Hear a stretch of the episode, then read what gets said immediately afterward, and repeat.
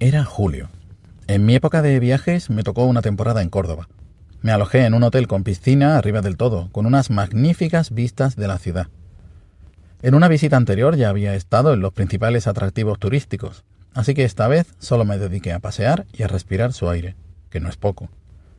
Aunque hace años de esto yo ya escuchaba podcast, y precisamente en Córdoba hay algunos representantes muy dignos de este medio. Quedé entonces con Manolo y Gema un jueves por la tarde. Calor. Ya he dicho que era el mes de julio. Elegimos una de las puertas del corte inglés y yo estaba nervioso. Iba a conocer en persona a una pareja que participaba en varios podcasts, ya fuera juntos en cotidianos o con otras personas, y me gustaba mucho escucharlos, sobre todo juntos.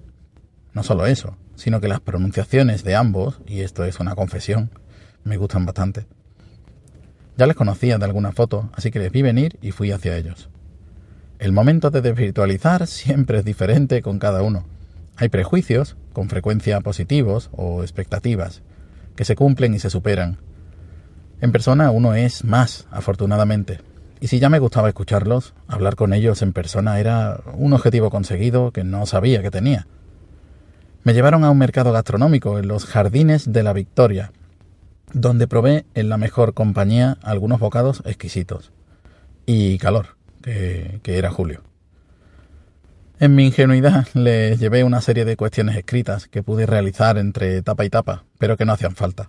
Eran más unas preguntas dirigidas al podcasting en general, más, más al podcasting que a ellos, y yo ya las tengo más que respondidas. Conforme fue pasando el rato, la timidez fue perdiendo contra las ganas de hablar, y comprobé cuántos temas podía tratar con ellos, que prácticamente eran todos. Y la música surgió. Era una impresión que tengo. En persona fue curiosamente a la inversa de cómo los conocía a través de los podcasts.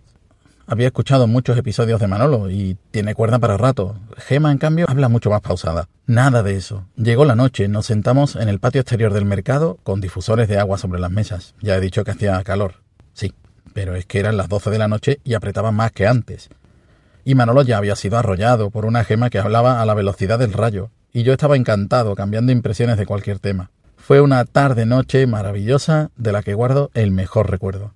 Espero que ellos también.